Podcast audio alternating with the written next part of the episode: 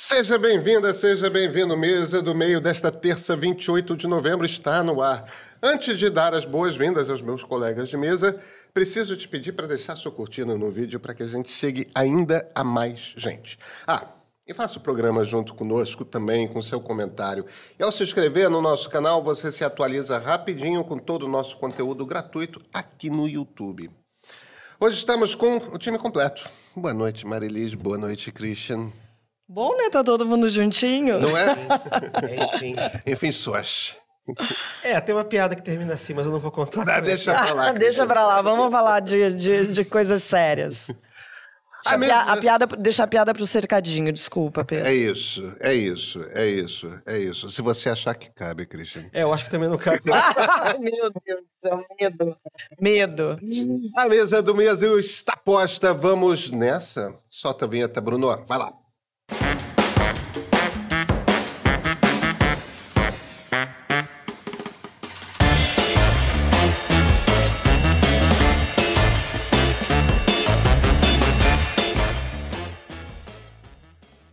Ontem, finalmente, acabou a espera pelos nomes para as vagas do Supremo Tribunal Federal e para a Procuradoria-Geral da República. O presidente Lula indicou o ministro da Justiça, Flávio Dino, para a vaga de Rosa Weber no STF e o subprocurador Paulo Gonet para a PGR, que estava com Augusto Aras. Para ocupar os cargos, ambos precisam passar pela Comissão de Constituição e Justiça do Senado e pelo plenário da Casa. A sabatina do Dino será no dia 13 de dezembro. Antes do anúncio, Rodrigo Pacheco e Davi Alcolumbre, presidente do Congresso e da CCJ, afirmaram para Lula que não haverá problemas na sabatina do Senado, mas a oposição bolsonarista já apontou que irá trabalhar para barrar o nome de Dino. Já entre os nomes cotados para substituir o Dino na- no Ministério da Justiça, vão da atual ministra do Planejamento, Simone Tebet, ao ministro aposentado do Supremo, Ricardo Lewandowski. Senhores, senhora, É, por onde a gente começa, né? Porque assim, é, no final das contas aconteceu o que to, tava todo mundo prevendo. O Lula não cedeu a, aquela campanha, aquele movimento para não diminuir a representatividade feminina dentro do Congresso, que era um movimento muito grande. Muita gente de esquerda se empenhou em tentar levar o nome de uma mulher, principalmente de uma mulher negra, para enfim, para não diminuir essa representatividade. E o fato é que o Lula é o primeiro presidente que diminui o número de mulheres no Supremo, o que é uma pena. Por outro lado, entra o Flávio Dino, e aí eu acho que é uma discussão interessante que a gente também está vendo é, entre os eleitores de esquerda, na militância do movimento negro, que meio que parece estar ignorando, prefere ignorar o fato de que o, o próprio Dino se autodeclara pardo, que é uma- um, um percentual enorme na nossa população. É, eu acho que isso não pode ser ignorado. Eu acho que acaba levando um pouco de representatividade, dessa representatividade que todo mundo vem cobrando desde o começo do ano. Né? A gente teve aquela subida da rampa tão bonita, né? com uma com, enfim, vários setores representando a nossa sociedade, uma promessa de que a gente ia ter é, no poder, não só no poder executivo, mas no poder como um todo, no legis- legislativo, no não, legislativo não, desculpa, no judiciário, tudo que dependesse de, de indicações do Lula, a gente ia ter é, um reflexo do que a gente viu ali na rampa. E não é o que está acontecendo. Todos os números que a gente olha, Pedro, é, principalmente, por exemplo, cargos comissionados, tá tudo muito no mesmo patamar do que era o governo do Bolsonaro, que era um governo que não estava nem aí para essas reivindicações, inclusive achava que não era uma pauta importante, não era uma coisa nem ser nem a ser discutida. Então assim a gente está no mesmo patamar, a gente vê no ministério, a gente tem nove ministras mulheres numa esplanada ali que tem 37 ministérios, então Nesse sentido, as cobranças continuam, mas eu acho que não dá para não dá para pagar o fato de que o Dino é um representante dessa parte da sociedade que se declara parda. É, isso é uma coisa uh, curiosa que eu acho que é um, é um buraco no discurso do movimento identitário, né? Porque para você dizer que a maioria da população é negra, e, e- e o argumento costuma ser esse, né? 54% dos brasileiros são negros, a maneira que você que você pode fazer essa afirmação é você somando negros e pardos. Sim. Então, agora, o que a maioria da população brasileira essencialmente é, é mestiça. É, nós somos um país essencialmente mestiço. E o, o Dino é representante exatamente desse Brasil, dessa maioria. Agora. Dessa miscigenação. Dessa, dessa miscigenação tipicamente brasileira, né? Que nós temos um país que é profundamente racista, mas é de um racismo que é bem diferente do americano, por exemplo, né? Se, se a outra grande nação do continente americano, do Novo Mundo, cuja economia no período colonial foi movida a trabalho escravo. Somos essencialmente nós, os Estados Unidos, nesse sentido. País grande, que é, que é uma mistura de europeus com, com escravizados subsaarianos e, e os povos nativos, somos nós e eles. Nos Estados Unidos não tem mistura. É, branco casa com branco, negro casa com negro, indígena casa com indígena, tudo mais, é, essa coisa. Enquanto que no Brasil, é, eu estava brincando com, com amigos novos hoje, né? É desde Caramuru e Paraguaçu. É. Entende? Desde Diogo Álvares é, Caramuru, que era um português que chegou ali e casou com a filha de Tibiriçá. É, depois vieram a ser fundadores, junto com a Chieta e Nóbrega da cidade de São Paulo. Desde aquele momento, quer dizer, 1500 e pouco, o Brasil, essencialmente, é um país que se mistura, se mistura. Isso não quer dizer que não exista racismo, isso não quer dizer que não exista violência, porque tudo isso existe. Agora, somos um país que se mistura e o novo ministro do Supremo Tribunal Federal é mostra dessa mistura. Exatamente, eu acho que isso não pode ser ignorado e eu vejo, eu, eu vi agora nos últimos dias, né, desde que, acho que domingo que, que surgiu a, a que veio o furo, acho que da Folha, se não me engano, dizer, cravando que seria o Dino para o STF. Eu vi uma discussão de enfim, influenciadores, jornalistas negros não satisfeitos com essa, essa indicação e eu acho que nesse sentido é uma, é uma crítica meio sem propósito. Agora, independentemente disso. Agora, tem... claro, eu sinto falta, desculpa te interromper. Eu acho que, obviamente, é, e eu já fiz as críticas ao longo desse ano, quando essa conversa sempre é, voltou, de que a gente precisava de fato que o Lula olhasse para tentar fazer uma indicação o de uma Lula, mulher. O Lula não é sensível a, a, a, a Janja, evidentemente é. O Lula não é sensível a essa questão. Não, a indicação é, dele é pragmática. É, não. O Lula não. Essa, essa não é uma questão que você vê. Mesmo das nove mulheres no ministério, só duas ocupam pastas importantes, que são Simone e Marina. É, as outras mulheres estão naquelas pastas que são meio que pastas de figuração, né? Não são pastas que de fato têm é, impacto. Sim, não são profundo. protagonistas, é, né? Não são, não são. Agora, é, não são duas mulheres, né? Se, se mais de 50% da população brasileira é composta de mulheres e o, o, STF tem 11 cadeiras, deveriam ser cinco a seis cadeiras ocupadas por mulheres. Sim. Eu quero ouvir o Christian, mas depois ainda quero falar um, um pouco sobre, essa, Christian, sobre isso que você está falando. A, a, gente está assuntando aqui, o, o, o, o jurista mesa é você. Sei, estava pensando aqui... O, o Christian não chegou ainda, estou esperando você chegar. Existe uma lógica, na verdade... Existe uma lógica do ativismo radical, enfim, do ativismo, do movimento social e tal, que segue um pouco uma lógica que eu, que eu diria que eu chamo de bolchevista, ou leninista, né? Que você, você encontra uma realidade, você encontra uma realidade, você diz na verdade que as pessoas que não se sentem oprimidas, na verdade, é porque elas sofrem um determinado tipo de ideologia.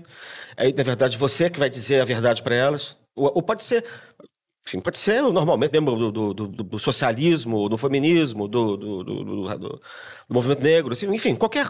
Existe um modelo geral desse troço. Você vai dizer que aquilo é uma ideologia e você vai livrar essas pessoas da ideologia, vai livrar as mulheres do machismo, vai livrar, vai livrar é, é, os negros conformados do, racismo que eles incutiram, a branquitude, entendeu? Tem um, um, modo de fazer isso.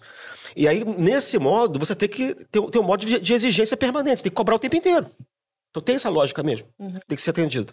Né? O problema é que quando você tem essas, essas desigualdades estruturais muito profundas, essa coisa leva tempo.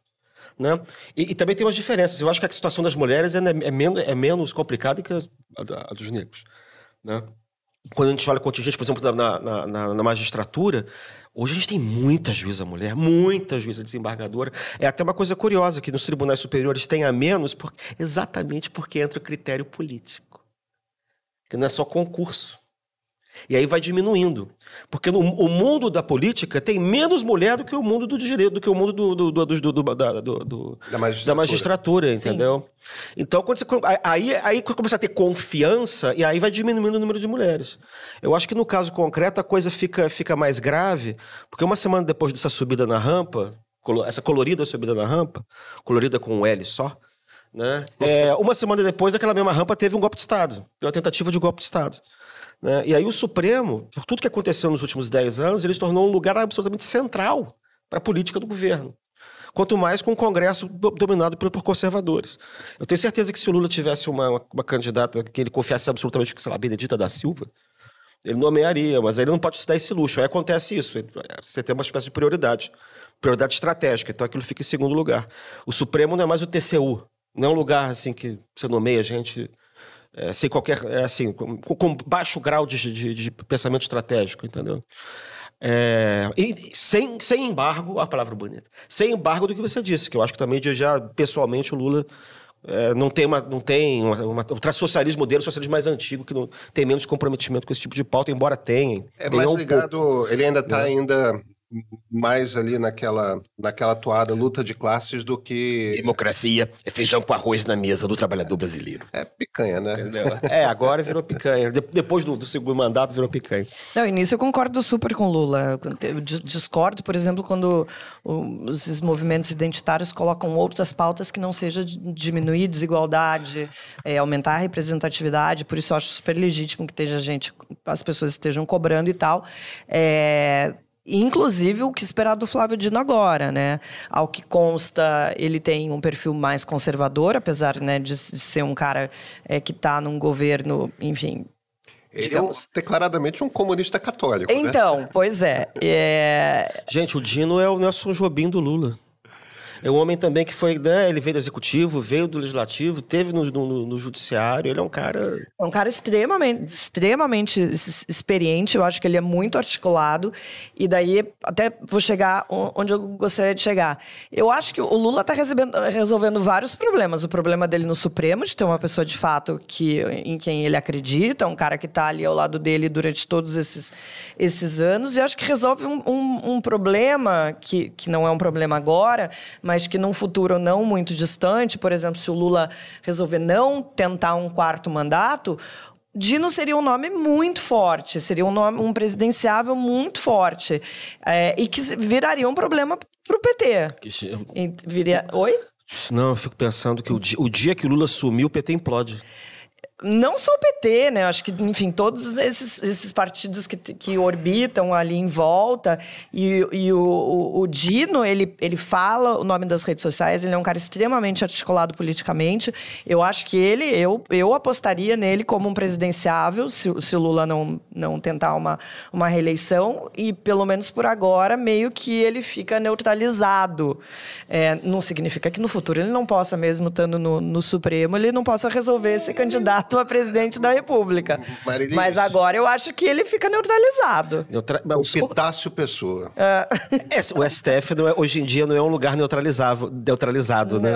Gente, gente, é, é- é que o Epitácio é o caso que nós temos de um cara que foi presidente do Supremo Tribunal Federal, foi ministro do Supremo, e depois foi presidente da República. Quer dizer, E foi senador. ele foi senador.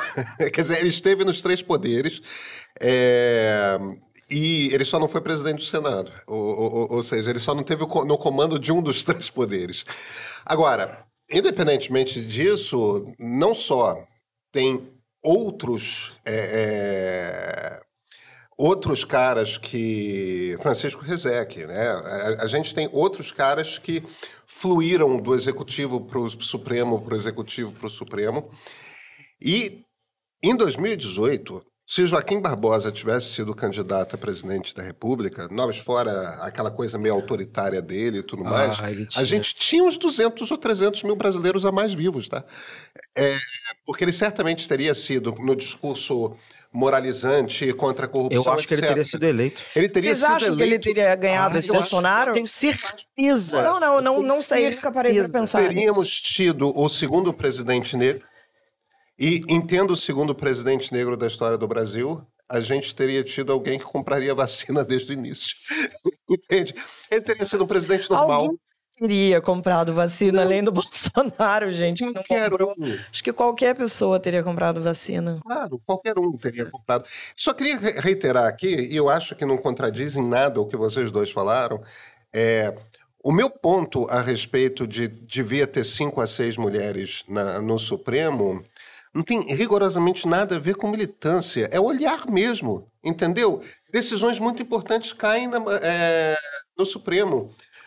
Quanto mais representativo o Supremo for, com a qualidade jurídica que cabe, mas isso tem, entende? É, quanto mais olhares que partem de experiências pessoais é, diferentes, mais justo, mais justas serão as decisões. concordo totalmente, Entendeu? Pedro. Quer dizer, o, o, o meu raciocínio é absolutamente liberal. Entendeu? Uma coisa de representatividade. É uma coisa de você ter a diversidade dos olhares e das experiências que podem compor o, o, o que é um país tão diverso quanto o nosso. É, mas a análise é assim, a gente tem que falar do que a coisa deveria ser feita do plano ideal e tem que explicar por que ela não é. Claro, Né? claro, claro, claro. O que eu- claro. Mas o que eu achei engraçado da história, da história toda Mas é que faz parte da análise explicar por que, que deveria ser assim se fosse ideal. e também tem que explicar por que que não é. Justíssimo, justíssimo, justíssimo. O que eu achei mais engraçado da história toda foi que a gente descobriu porque que, supostamente, até porque que o Jacques Wagner deu aquele voto né, favorável ao, ao, a, PEC, a PEC, do, da, a PEC da- da- das, das decisões monocráticas, né? Porque parecia que é um jogo de sinuca, né? Que ele deu, que assim, ele supostamente deu o voto para agradar o Pacheco, pro, pro Pacheco depois aprovar o Dino. E, e, e o Alcolumbre, pra depois, aí deixou o Supremo fulo da vida. Aí o Lula se reuniu com o pessoal do Supremo e, e aí deu, ó, vou dar pra vocês, vou dar aí tá o Dino e vou dar o Gonê. É, e, e vamos, e cá entre nós, é, sem nenhuma simpatia aqui pelo Senado, uma PEC para lá de razoável, né?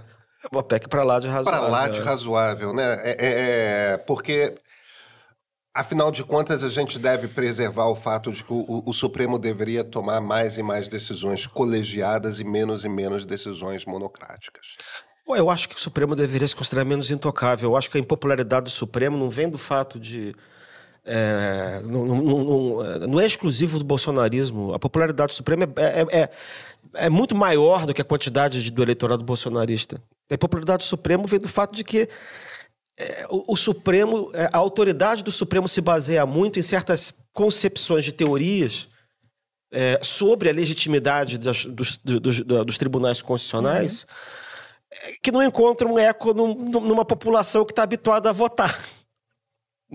Né? Você pode ter, ter teorias que dizem ah, o Supremo tem uma legitimidade, ele defende o poder constituinte, ele, ele não pode ser eleito. Tá certo, mas vai explicar isso para as pessoas.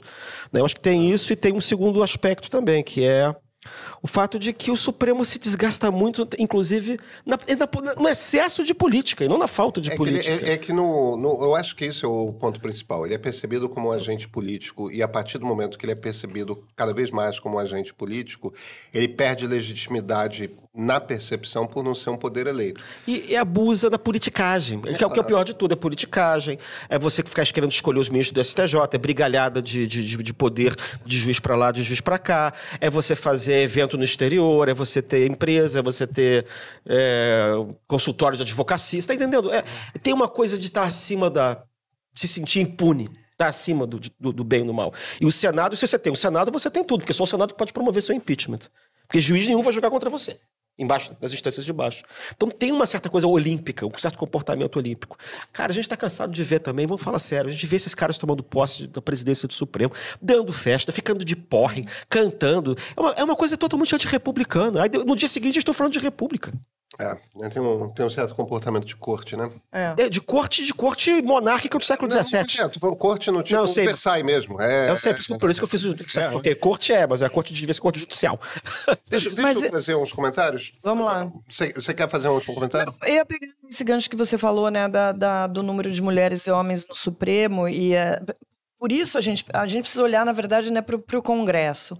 O Congresso tem tão pouca mulher, e as mulheres acabam não entrando nesse jogo político de é, troca de, de favores. As mulheres nunca estão nesse centro de, de debate do centrão. para negociação de cargos no Você governo. Sabe que eu acho razoável é, uma lei que durante um tempo tenha cota? Eu também acho, porque eu acho que você. Cota no parlamento para eleição de mulheres, É. para você forçar a. Porque a gente precisa de mulher com qualidade também, né? A gente viu o que, que o aí, bolsonarismo. então, aí- que, que o bolsonarismo, por exemplo, Mas- trouxe de mulher para o aí Congresso na última eleição? Mas aí você tem que deixar o eleitorado votar. Que perigo. Então deixa os homens mesmo. Já que é pra ter uma representação de merda, então deixa isso. Não, Deixa esses homens mesmo, né? fazer. Isso daí é isso, o vai que- vir mulher de direita, vai vir mulher de esquerda, vai vir mulher é, honesta, vai vir, vir mulher que Vai é vir pilantra. entendeu? Vai vir mulher.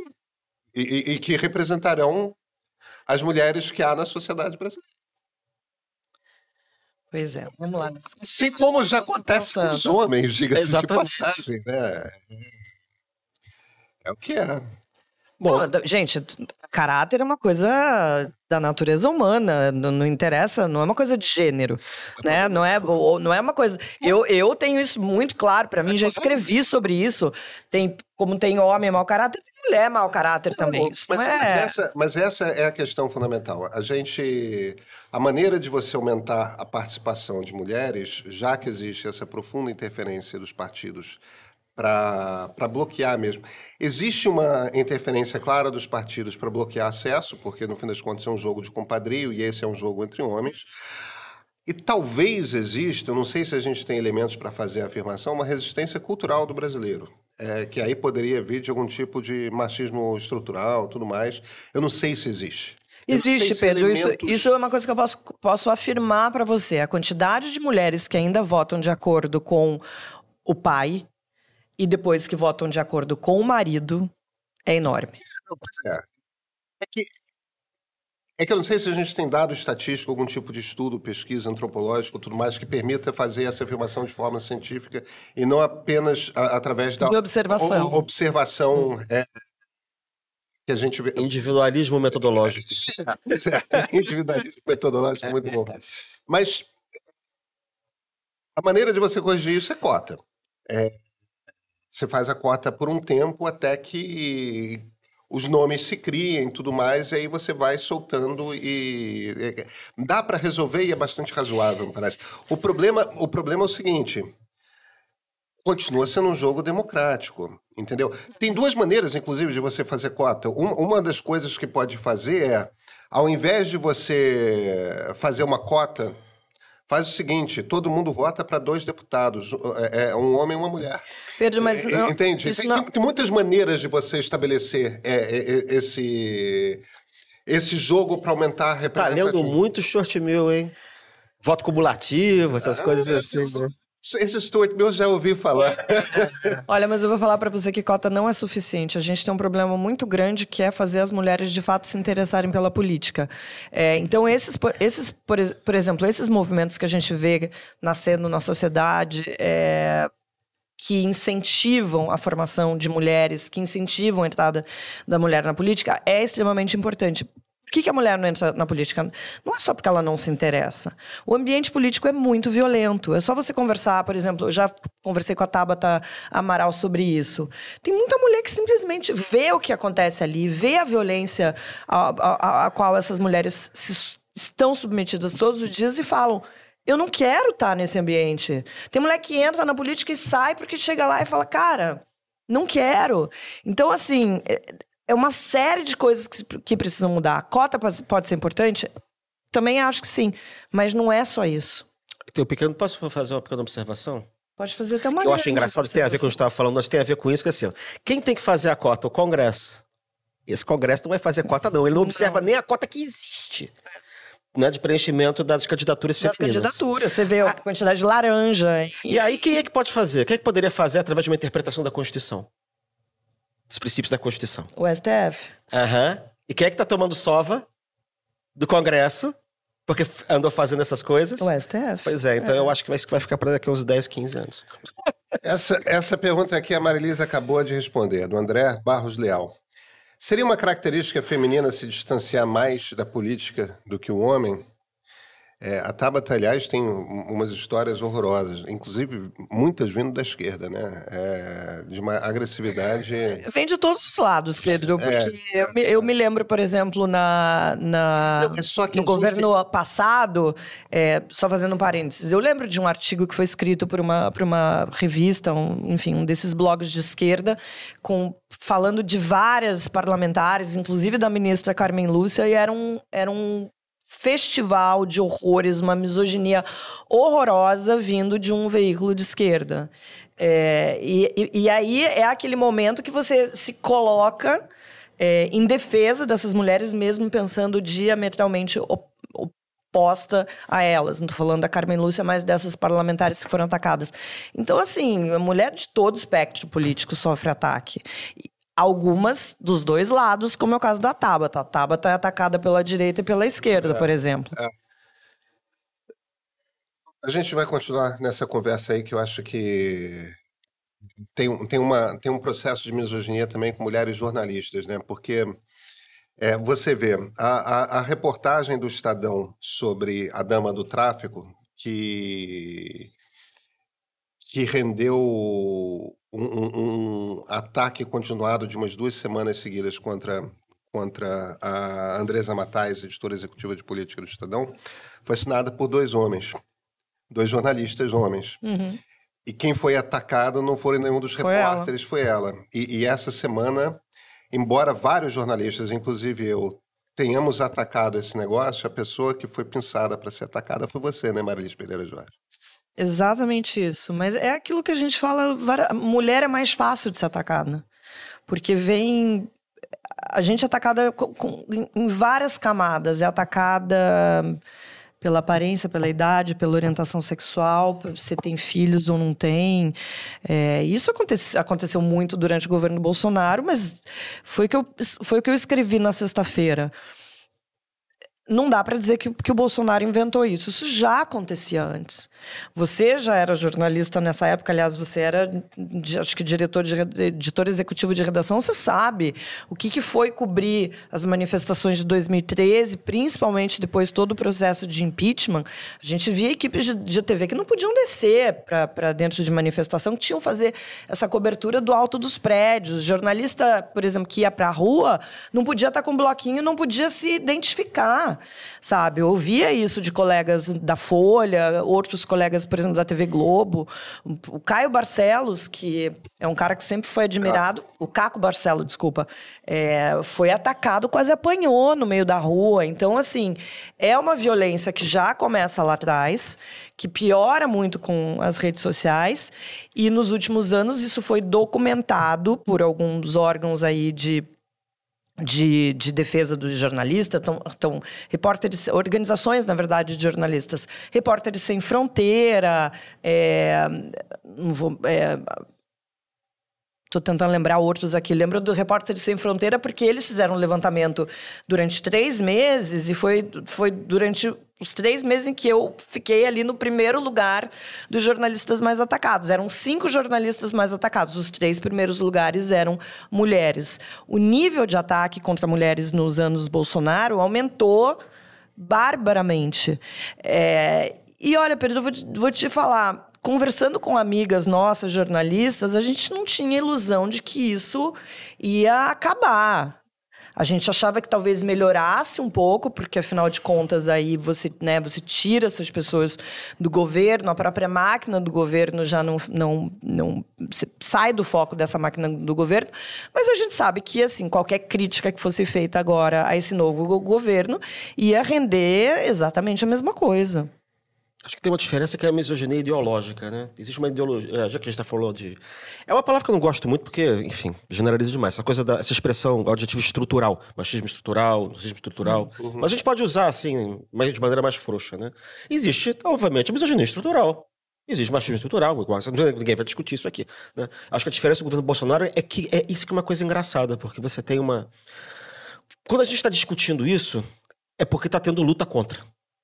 Porque antigamente não existia misoginia, né? Tá tudo bem. Tava todo mundo no seu lugar, as mulheres estavam em casa, né? Os homens. Né? Quer dizer, quando começa a ter briga, é porque tá tendo luta. pra, pra Sim, antes, isso. antes isso era aceito, ponto. É, aí que tá. Eu acho até que a coisa do Bolsonaro, foi- é, ali tinha misoginia ideológica, né? Porque aquilo era uma reação contra a- a- o movimento feminista. que, que, na verdade, assim, que voltou ali por volta dos dois dos anos 2010, voltou a ser uma pauta que não era até então. E a gente, a- o movime- movimento feminista começa a falar sobre as violências contra a mulher, que são muitas, inclusive essa violência na política. Então, assim, só para sei que eu te interrompi, mas assim, nos anos Bolsonaro, eu era chamada de cadelinha do PT. Não, era horrível, marmita de petista. Agora é isso, eu sou bolsonarista, eu sou de extrema direita. É uma loucura, sabe? Parece que você, como profissional, não tem passado. As pessoas esquecem completamente onde você estava nos últimos anos, o que que você estava fazendo, e te colocam naquela caixinha que serve naquele momento. É. muito cansativo. O- o que eu ia dizer é Mas que- isso não acontece só com mulheres, isso acontece com homem. O Pedro certamente enfrenta isso. É, não, mas, mas é, eu não discordo de você, Christian. Existe Eu, um. um- eu- um- não, eu- deixa eu só eu ter que concluir, então. Na verdade, é o seguinte: assim, o fato de você ter removido do poder, enfim, é, os, os promotores desse- de uma espécie de misoginia é, ideológica, quer dizer, você não remove a misoginia estrutural. é isso que eu estou querendo Não. dizer, que continua, que Não. continua existindo. aí. É, que, que- que veja, é, evidentemente existia, existe uma, existe uma clara diferença entre o bolsonarismo e todo o resto da política. Não é? Existia uma diferença entre o bolsonarismo e o PT. Existe um- uma diferença entre o bolsonarismo e todo o resto da política. Sim. É, são coisas muito distintas. Inclusive no ódio às mulheres.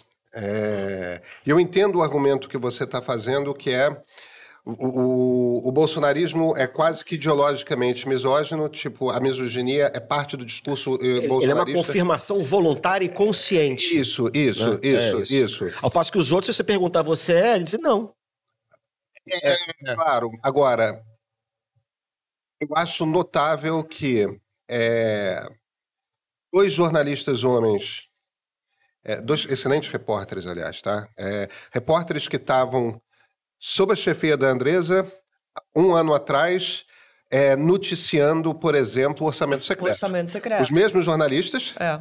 é, e a mesma chefe no Estadão. Quer dizer, eram Foram pessoas exaltados, né, por essa exatamente, matéria. Exatamente. Aí esses mesmos jornalistas vão lá e observam que uma mulher já condenada, é, li- li- cujo marido é do o- o Comando Vermelho, está frequentando o Ministério da Justiça, faz duas visitas. E o Ministério da Justiça imediatamente reage e começa, não, precisamos ter mais controle sobre quem entra. É, Entendeu? Aí a gente pode ter várias conversas sobre é, é, se é legítimo ou não, se pode ou não pode uma pessoa ligada ao tráfico, porque Sim. ela. Todas as discussões são possíveis. Enfim, uma matéria que podia ter perfeitamente esquecido cres- eh, caído no esquecimento, inclusive. Mas decidiram pensar esse negócio. Quem que vai ser atacado? São os jornalistas que fizeram a matéria? Não, é a chefe deles. Que é mulher. Aí um monte de gente, por isso que eu estou batendo nesse ponto, aí um monte de gente parte em defesa. Aí, pera um instantinho. É, é, isso aqui é abaixo da cintura.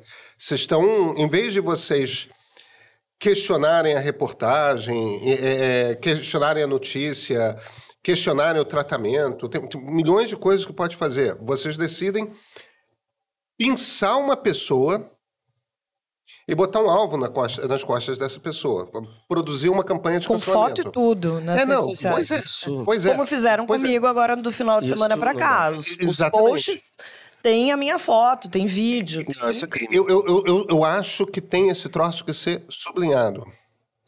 É porque não é uma coisa óbvia você, para criticar aquela reportagem, decidir fazer um ataque pessoal. E, ao fazer um ataque pessoal, não atacar os repórteres que assinaram a reportagem, atacar a chefe deles. Entendeu? Isso não é uma coisa óbvia, isso é uma decisão que alguém tomou. Não, vamos atacar a mulher. E aí várias pessoas saem para defender. De todas as pessoas que saíram para defender, quem foi a pessoa que escolheram ser atacada? A mulher.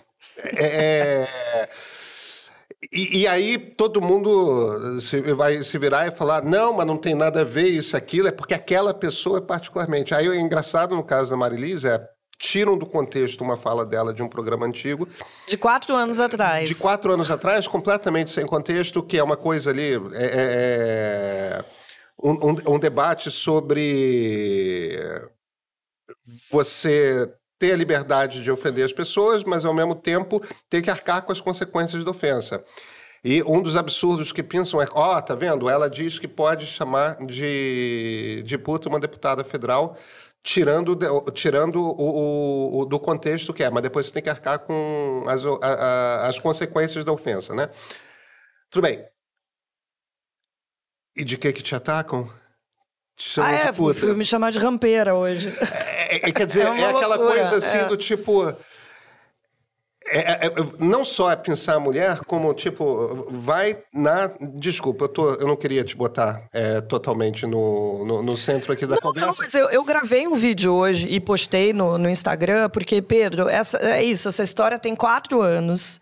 E todas as vezes que é, pessoas de esquerda, jornalistas de esquerda, enfim, partidos de esquerda querem me atacar por alguma razão, eles pegam esse, un- esse episódio completamente fora de contexto. Porque, assim, gente, é só olhar o meu trabalho nos últimos anos, o como eu me posiciono em relação às mulheres, às pautas feministas, o que eu levanto de bandeira, o que eu tomo de pancada por conta disso. E, assim, esquecer tudo isso e, assim, me botar numa caixinha de misoginia e fazer de conta que eu sou... Me reduzir como profissional àquilo, entendeu? Então, assim, hoje eu nunca falo nada, já até já escrevi e tal, às vezes respondo, já entrei, mas dessa vez eu falei, eu resolvi dar um basta nisso, resolvi gravar um vídeo falando o que aconteceu e realmente rebater esse tipo de, porque é, é jogo sujo, é abaixo da cintura, como, como você disse, porque ninguém tá rebatendo, as pessoas não vão rebater O o, que eu, o argum- o meu argumento, que é de que o PT tem esse comportamento de atacar jornalistas desde sempre. Isso não é. Não foi a Andresa Matais. Isso acontece desde antes, lá no, no- nos governos Lula, daí principalmente nos governos Dilma. Ninguém responde a isso. O argumento das pessoas é que eu sou uma pessoa que não devo ser levada a séria porque eu ataquei uma deputada, o que não é verdade. Quer dizer que você é misógino, né? É, pois é. Eu sou bolsonarista, sabia? Ah, ent- mas isso depende. Tem gente dizendo que eu sou de extrema direita agora. Como Fred, eu. Fred Mackenzie. Poucos debatem sobre isso, mas fora a retórica partidária de esquerda, esse governo faz, na prática, um governo de centro-direita. Eu- Fred, eu não sei, se- não acho que isso seja particularmente verdade, não, tá? É... Agora, o, o governo governa com o Congresso Nacional, e o, gov- e o Congresso Nacional não é de centro-direita, o Congresso Nacional é de direita. É... Tá à direita da centro-direita. Não estou dizendo que o Congresso seja de extrema-direita, não, tá? Mas é um, gov- um Congresso de direita e isso impõe muitos limites democráticos. É um congresso conservador. É, com certeza. A, a- a presidência da República. Eu jamais sugeriria que o governo Lula é um governo de centro-direita. Eu não acho que seja. É, Não, eu diria que é centro, centro-esquerda, na verdade, que está tá com um congresso que é de centro-direita e de direita. Né? Ali no meio, então ele tem que se equilibrar nessa situação, não tem muito o que fazer. é, é, A gente não está em 2010, a gente não está em Isso. 2008. isso. Pelo contrário, a gente está numa baderna. A gente viu semana passada, a gente não tem. A gente está numa casa de maluco. Essa- coisa da PEC mostrou que parece que tá todo mundo maluco, entendeu? Que a gente não tem o, não tem constituição, não tem mais regras de funcionamento, as pessoas não têm mais assim um conjunto de um código, de, que existe um contrato social que você respeita, entendeu? Então, isso é outra conversa. Diana Mandelert. A misoginia é o preconceito mais antigo que existe. É, não, Não sei, sei, se é o tem- mais antigo, eh, sei lá. eh, mas Eu acho que. É dos mais antigos. Disputa, disputa, tá de disputa. É, É, se a gente for, se a gente for cavucar, cavucar bem, acho que ela tá certa, viu? Você tem racismo, tem pobrismo, tem classismo, tem. Acho que tudo nasceu junto. Mas a, a- a mulher sempre foi considerada e é considerada ainda em muitas sociedades até hoje cidadã mesmo? de segunda categoria. É gente. mesmo Eva. que nasceu da costela, né? Lembra dessa história? Eu já li, eu já li te- textos eh, religiosos do século XIX, século XX, com essa história de que, de que a mulher ficava em segundo porque ela tinha nascido de uma costela do homem. é que em muitas, em muitas das sociedades antigas, a- o- houve sociedades antigas em que o, o papel da. é, As estruturas sociais eram diferentes. Eu acho que dá para dizer claramente que a coisa misógina da Idade Média para cá, é, talvez em Roma tal, mas aí se você vai para as outras sociedades europeias, eu acho que tem uma disputa, mas a gente não precisa entrar em, em- história antiga, não. É certamente um dos preconceitos mais antigos. Mas o- eu acho que o- Dentro do mundo cristão, claramente é. O problema também, uma sociedade Eu acho que o mais eram assus- guerreiras, né? Sociedades que eram guerreiras, você tinha que ter homem, tinha que mulher tinha que ter 50 filhos. A sociedade morria três quartos dos filhos em doença. Era um tipo de sociedade que não existe mais, né? Acho que isso, acho que isso, isso É que vai melhorando a situação claro, da mulher. É que você vê, por exemplo, sociedade viking, é, não, não era percebida essa diferença tão, tão clara. Mulheres iam para a guerra como homens tal. Em, em- em algumas das cidades-estado gregas, é, essa presença feminina na guerra é, também. A maneira como a gente se estrutura naquilo que a gente chama de sociedade judaico-cristã, e a gente jo- deveria Ocidental. jogar Ocidental. o, o Islã no meio, porque é a mesma coisa. A gente acha que é diferente, mas é tudo religião do livro, no fim das contas. Nesse mundo judaico-cristão islâmico, é- tem de fato essa característica é, de machista mesmo, Eva, misógina. É. lembra disso? Patrícia Magri, o que a Glaze fez em relação a essa jornalista do Estadão foi digno de Damares Silva. Você deve estar dizendo Damares Alves. É, é que a gente esquece o nome mesmo. é, é, e, aliás, muito saudável. Esqueci. Nossa, gente, meu Deus. Jordana Bartolomei. Me lembro bem que nos anos Lula e Dilma a imprensa foi muito atacada também. Não há um dia de paz. Não há. E ó, para finalizar o assunto que a gente abriu o programa, vamos a Brasília com a nossa repórter especial Luciana Lima, que tem detalhes da campanha de Flávio Dino, que fará nos próximos dias até a sua sabatina. Oi, Marilis. Oi, Pedro. Oi, Christian. Hoje, aqui em Brasília, o dia foi de conversa sobre as indicações do presidente Luiz Inácio Lula da Silva, tanto para a Procuradoria-Geral da República quanto para o Supremo Tribunal Federal. O nome de Paulo Gonet, indicado para a PGR, é considerado bem mais palatável do que o nome de Flávio Dino, que foi indicado pelo presidente para o Supremo Tribunal Federal. E para aquela campanha de beijamão, em que os indicados vão de gabinete em gabinete aqui no Senado, pedindo apoio aos senadores, os dois nomes têm um tempo muito curto, praticamente duas semanas até a sabatina na Comissão de Constituição e Justiça, que está marcada para o dia 13 de dezembro. Dino tem um caminho mais difícil. Hoje ele almoçou com o relator da sua indicação, o senador Weverton Rocha, que é do PDT do Maranhão, e combinou uma estratégia. Primeiro, se reunir com aliados e juntar esforços para tentar virar votos aí na oposição. Ele tem um jantar hoje oferecido pelo líder do governo no Congresso, o senador Randolph Rodrigues. E para esse jantar foram convidados aí senadores da base. A partir de amanhã, Dino vai começar a percorrer os gabinetes. O relator, senador Weverton, já adiantou que seu parecer será pela aprovação do nome de Dino. E não fez segredo de que ele também estará aí na campanha junto com o atual ministro da Justiça. O senador disse também que quem não quiser receber o, o, ministro Dino, tudo bem, mas todos devem receber aí uma ligação do próprio ministro com o pedido de apoio. Já a oposição mais bolsonarista quer armar é, uma estratégia para tentar barrar o nome de Dino.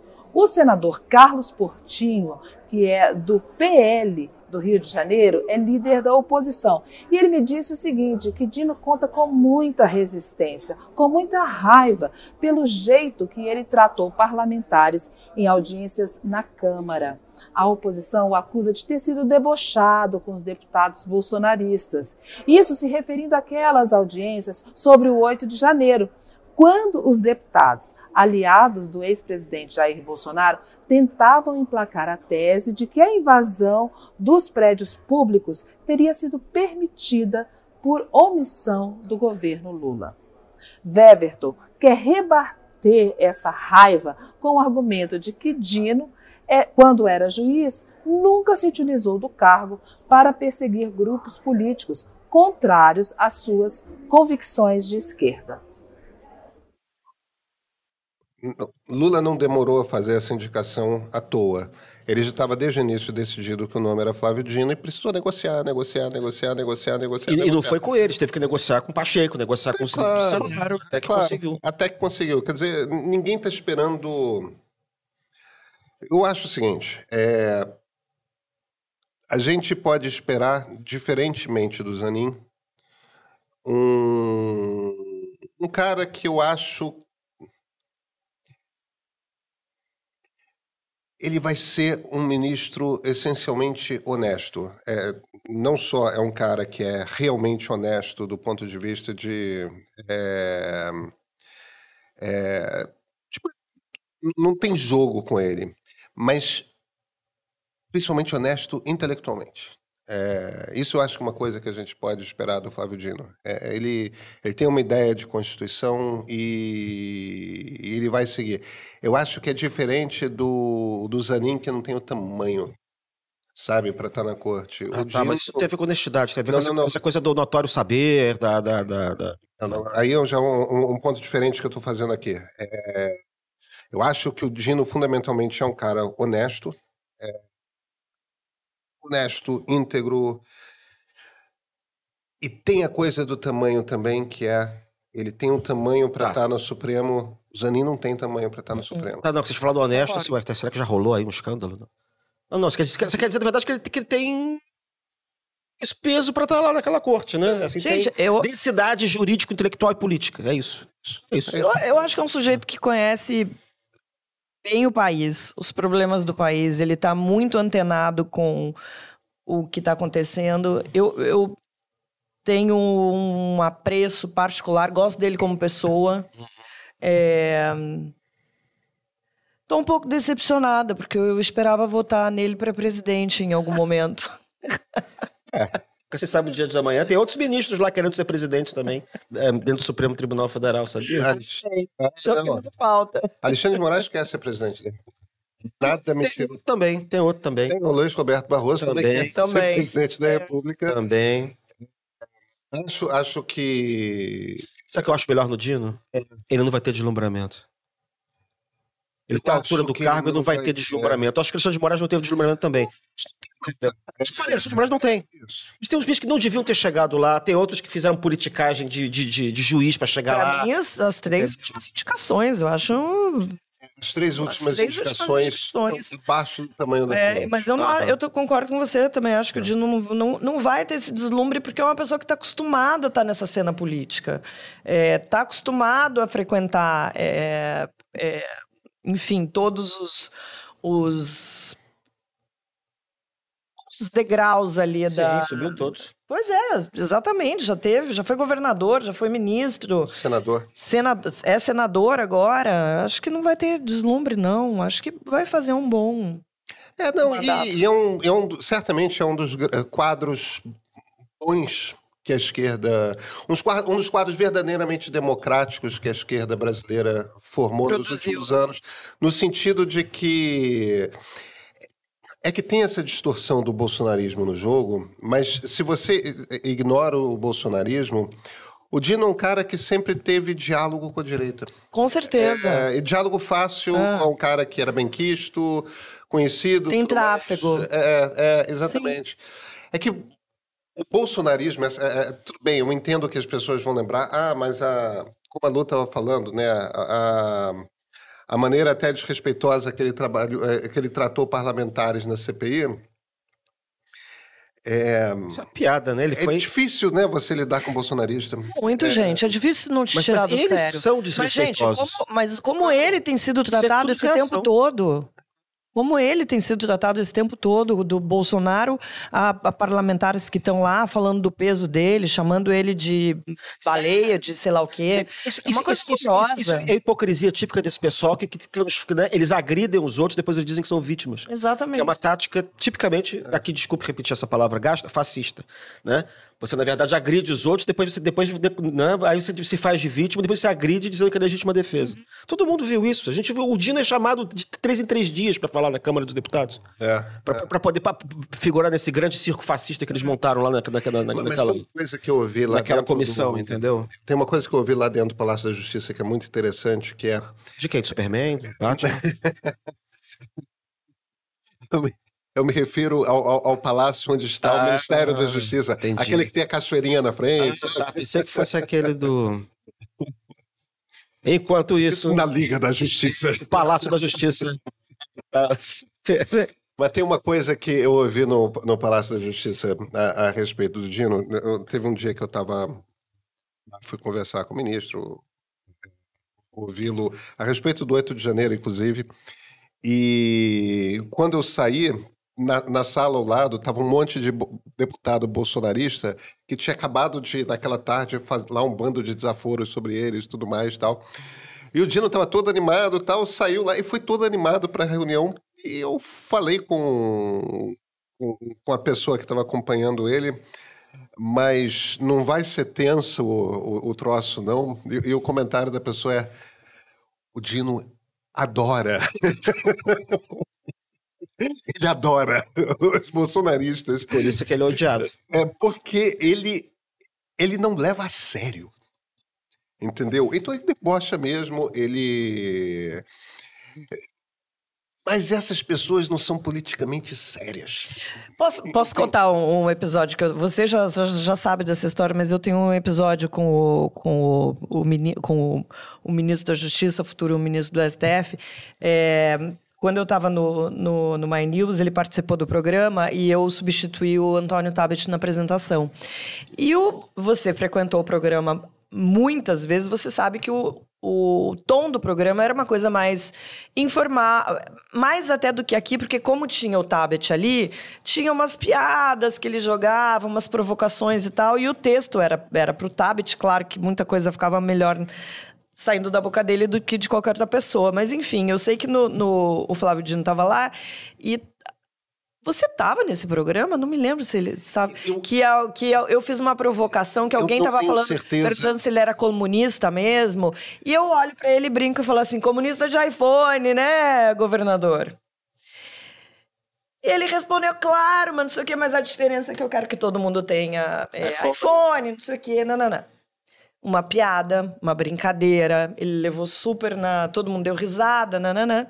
Esse é um outro trecho que retiram só esse trechinho, jogam nas redes sociais como se eu fosse uma idiota falando isso.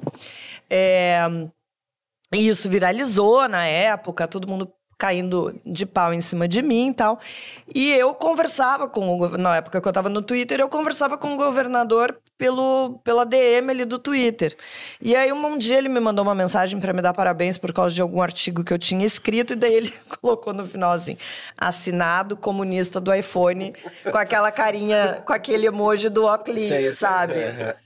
E eu dei risada, hahaha, e daí ele sempre assinava assim, e a gente sempre teve uma ótima relação. Já recebi Guaraná Jesus do governador na minha casa de, de presente. Mas as pessoas insistem em, às vezes, ressuscitar esse trecho, jogar nas redes sociais, e, sabe? Como se tivesse qualquer tipo de animosidade, como se fosse uma provocação, que eu tivesse falado aquilo para insultá-lo de alguma forma. E não tem nada disso, pelo contrário, ele assinava e a gente se divertia com aquela situação. Pois é. Estamos vivenciando a maior revolução tecnológica em talvez um século. A inteligência artificial virando uma realidade acessível. Nós aqui do meio queremos te mostrar como integrar a inteligência artificial na sua vida. Nosso próximo curso se chama IA Modo de Usar e é um curso prático, prático mesmo, com quatro aulas e três encontros online. Eu vou ministrar esse curso com o diretor de arte aqui do meio, o Binho Miranda, e com o Ednei Souza, o Internei.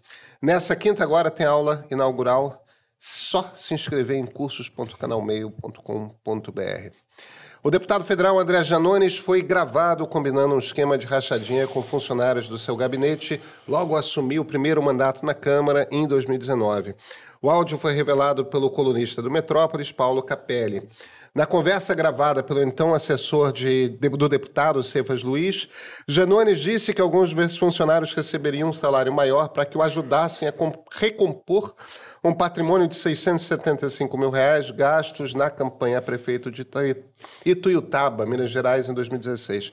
Em nota, Janones disse que o áudio foi retirado de contexto. Uhum. A verdade não dita é, com a qual a gente precisa lidar é o seguinte: possivelmente bem mais de metade dos deputados federais, e isso vale para tudo quanto é Câmara Municipal, isso vale para tudo quanto é Assembleia Legislativa, pratica rachadinha. É uma prática comum. Eu, quando. Tinha rachadinha até no Tribunal de Justiça, feita por uma desembargador, quando ah, eu trabalhei que vergonha, lá. Que vergonha. 20 anos atrás. Vergonha. 20, 25 anos atrás. Quando eu trabalhei na Câmara Municipal do Rio, tinha. Isso foi no século passado. Eu fui diretor de comunicação da Câmara durante um ano. E, e tinha rachadinha na Câmara Municipal do Rio. E quem mais praticava rachadinha era a esquerda. E era a esquerda usando o raciocínio de que, de que na verdade, o dinheiro era para o partido, que era uma coisa, mentalidade partido comunista uhum. mesmo, que você essencialmente dá um dízimo. Então, todo mundo dos gabinetes de esquerda era afiliado ao partido e dava um dízimo que era para o fundo do gabinete. A ah. coisa não era para. Não era para o partido, para a organização, né? É, era para o fundo do gabinete e o raciocínio era que era para um fundo de campanha para reeleição da. Como se todo mundo trabalhasse. O, Ser uma cooperativa. É, como se fosse uma cooperativa que tem um chefe que é o vereador eleito e tudo mais. Evidentemente que eu não tenho a mais vaga ideia de o quanto que esse fundo de gabinete era usado pelos parlamentares para pagar o chopp da sexta à noite é, o, o quanto que era usado de fato na campanha, devia ter de tudo. Pedro, mas naquela relação que saiu da, da, da, da do escândalo, é, da, os primeiros nomes, os que mais tinham desviado dinheiro com rachadinha, eram de partidos de esquerda. Então, não é, não é exatamente uma novidade. Agora, o problema é você falar contra isso e ser pego fazendo a mesma coisa. É claro. Né? Eu acho Quer dizer, que... não é só esse o problema. Um dos problemas é esse: você falar contra isso, denunciar isso, usar isso politicamente e de repente ser pego fazendo a mesma coisa. Claro, temos que esperar agora, enfim, é, investigação, saber exatamente. O Janones está se defendendo, dizendo que não é bem assim. Você ouviu, você mas ouviu o áudio? Eu ouvi o eu áudio ouvi. e depois eu ouvi as explicações dele é. no, no Twitter, nas redes sociais, e a impressão que me dá é que ele só se enrola. Não, não tem explicação. É, o áudio é claríssimo.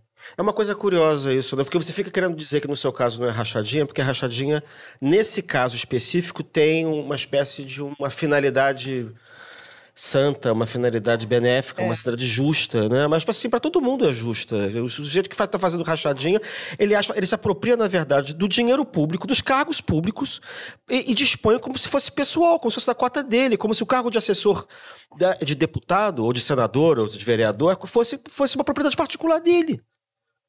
Né? Quando não é dele, aquilo ali é para ele nomear alguém e as pessoas vão receber o cargo, o, o dinheiro completo do, da, da União, pago por nós, para isso. Não é, é, justo porque eu gastei para botar vocês aqui. O cargo não é dele. Eu acho que tem uma, outra, tem uma outra discussão importante. Do jeito que a gente vê que é feito rachadinha, eu acho que fica muito explícito que a gente não precisa de todos esses cargos de assessores independentemente se é, é Câmara de Vereadores, Assembleia Legislativa Estadual ou se é na Câmara é, dos Deputados. Mas você sabe que tinha, né? O quê? Não tinha. É, era, era, é, os gabinetes eram três, quatro uh, então, assessores mas aí você, antes da você, transferência. Você incha essa estrutura justamente para fazer o quê? O, o que aconteceu antes, antes da transferência para Brasília, o que aconteceu foi, foi parte do acordo que o JK fez com os parlamentares que não queriam, os senadores e deputados federais não queriam sair do Rio de Janeiro.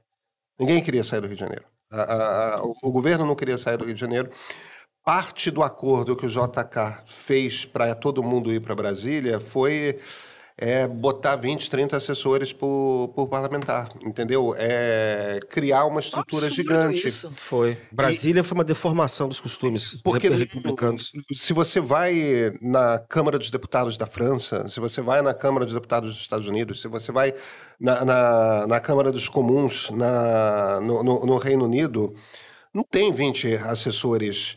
Aí o que, que aconteceu? Como os deputados federais passaram a ter 20, 30 assessores, eu não lembro qual nome, aí os deputados estaduais passam a querer ter, aí os vereadores isso. passam a querer ter, e você constrói É essas superestruturas quando, na verdade, o que, que você precisa? Você precisa de um chefe de gabinete, você precisa de um assessor jurídico, alguém que conheça bem a Constituição e tudo mais. Você precisa de um dos técnicos. É, é claro que você precisa de uma estrutura. não sei o quê, mas Não, tudo, tudo bem, bem. Você pode ter 10 pessoas lá, não 20, 30. Cinco resolve, Tamarilis. Não, eu tô, tô falando assim. Nem precisa diminuir Não, tanto, mas mas, assim- se você diminuir pela metade, já Não, resolve. mas não precisa diminuir tanto. Porque, é, porque deputado federal, eu não sei se precisa de assessor de redes sociais. Veja, Quem é? Politicamente, ele precisa. Agora, o que ele precisa para desempenhar o trabalho dele como deputado federal é Ah, de alguém que cuida da agenda dele, de alguém que entende profundamente a Constituição, de uma, duas pessoas que conheçam profundamente política pública em relação aos temas que lhe são caros da, da agenda. É disso que ele precisa para. Claro, se ele quer continuar se, ag- eh, se elegendo, ele precisa de um assessor de redes sociais. Isso é o partido que tem que pagar.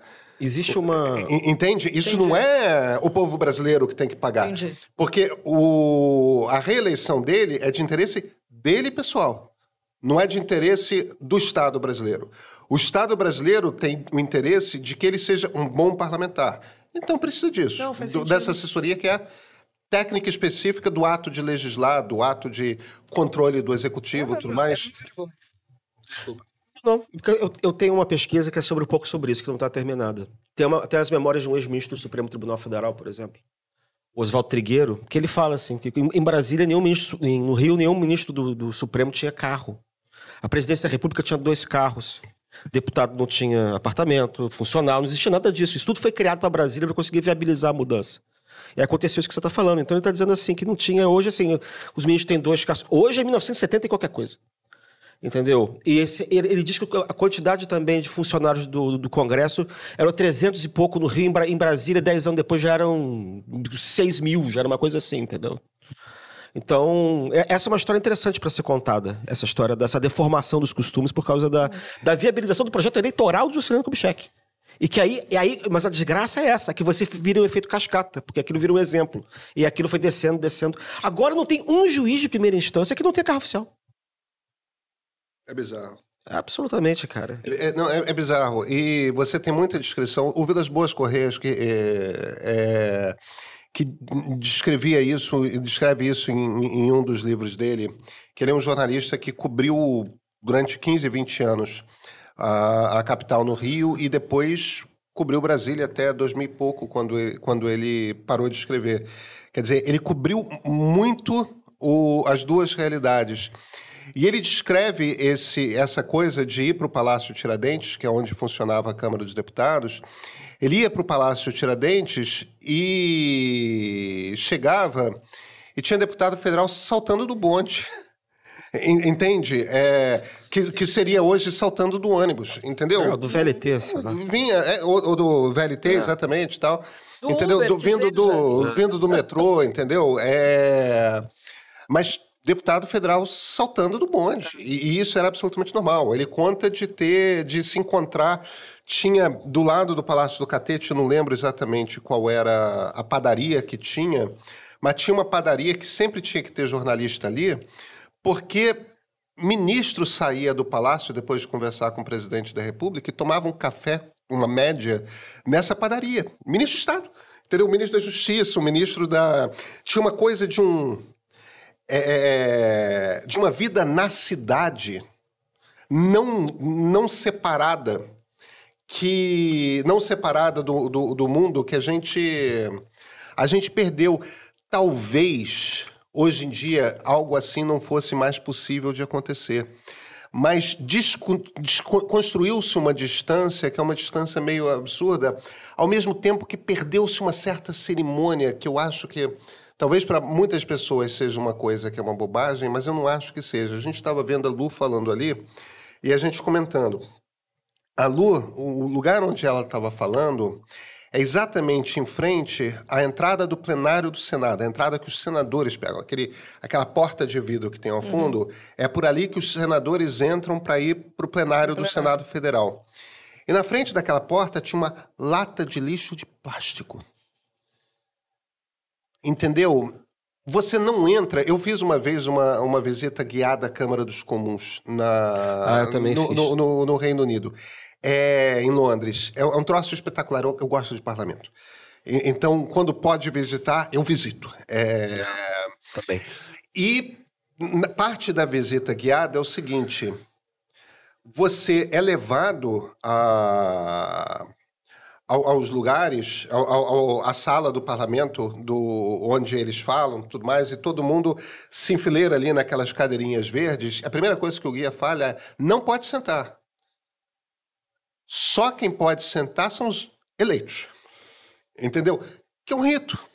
É um cuidado, é uma cerimônia que é necessária, e essa cerimônia, na verdade, o que ela está representando é a seriedade que é você lidar com a coisa pública. Entende? Aqui, na, na frente da, do plenário do Senado, tem uma lata de plástico de lixo reciclável, entendeu? É, com o símbolozinho ali do reciclável.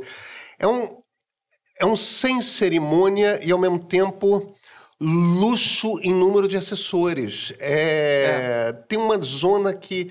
A gente vai para o outro lado, onde o carpete é verde, que é a Câmara dos Deputados, e.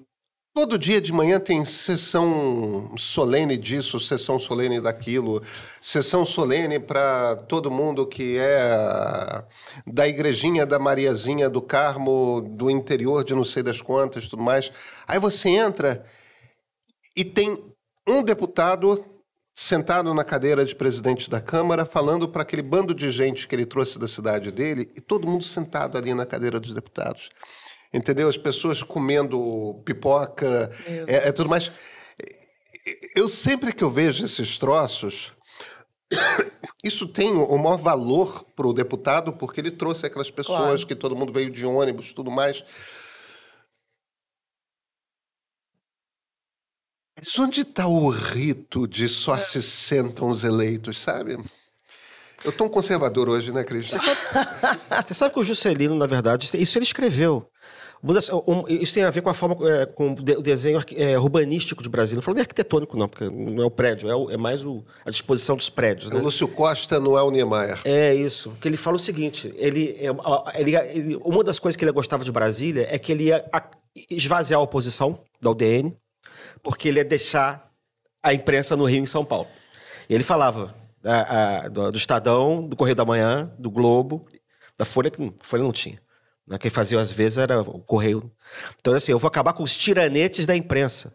Quer dizer, que, e a oposição ia fazer aqueles discursos da UDN que iam cair no nada, porque não tinha ninguém lá. Não ia ter plateia, não ia ter coisa nenhuma. Ter. E era também para afastar da, da- da- do operariado que- da, do PTB, do Jango, que também não ia conseguir mais fazer pressão sobre o governo. Então, realmente, a intenção era insular completamente. Então, era- era- eram, eram vários insulamentos. Era, era insular das, das massas, colocando lá. E lá, e lá você insulava, fazia com a cidade, né? Do plano piloto e botava 15 quilômetros de distância para o resto da cidade que viesse a, a ter no futuro. Porque tem um um cinturão né, de 15 quilômetros em Brasília, do plano piloto para o resto. Então, e, e as distâncias entre os prédios, tudo foi calculado, isso, tudo- isso tudo- foi propositado. Né? Engraçado como é que é, é- é o que Não é à aconteceu. toa que puseram um stalinista para desenhar a coisa toda, né? Porque. Lúcio Costa não sei se é stalinista, né? Ah, não, desculpa, eu tô pensando no, no Niemeyer. Mas o Niemeyer faz prédios que não têm escala humana. E, e é a cabeça de stalinista É, mas- mesmo para mas o problema, eu fazer acho com que é- a pessoa fique pequenininha. O problema é a distância dos prédios. Eu sei, eu sei. Entendeu? Aquela distância você não consegue juntar, é uma coisa. É uma, é- é- enfim. É o poder nu e cru, isso é uma coisa engraçada, né? A, a- a impressão que dá é assim, pô, mas então como é que o Juscelino ficou com essa, essa, essa, essa, essa fama, né? É que, sabe o que é engraçado? Quando ele foi caçado, ele, foi ele, ele começou a se apresentar como o único presidente que não tinha sido populista. Para poder ser descaçado pelos militares. Ele começou a botar o Coni e vários outros caras para fazer propaganda, escrever memórias, fazer. E a gente vive dessa mitificação da pessoa dele. E aí a, a, a parte da oposição da, da, do PS, PSD, Tancredo, ficou como ele morreu no meio do caminho, para ficou levantando ele como se fosse uma espécie de símbolo do período democrático. Então é engraçado como é que a imagem que a gente tem a ver com ele não é a imagem dele próprio no governo dele, entendeu? É, é uma imagem que foi, foi forjada, na verdade, por ele durante o regime militar, como uma espécie de mártir. E Brasília como símbolo da esperança. E aí você apaga um pouco essa. Você apagou a memória dessas coisas todas que a gente está conversando aqui. Bem, hora, né? O programa de hoje chegou ao fim aqui no YouTube. Mas a gente vai se ver na sala secreta, né? Que é apenas para os assinantes premium do meio.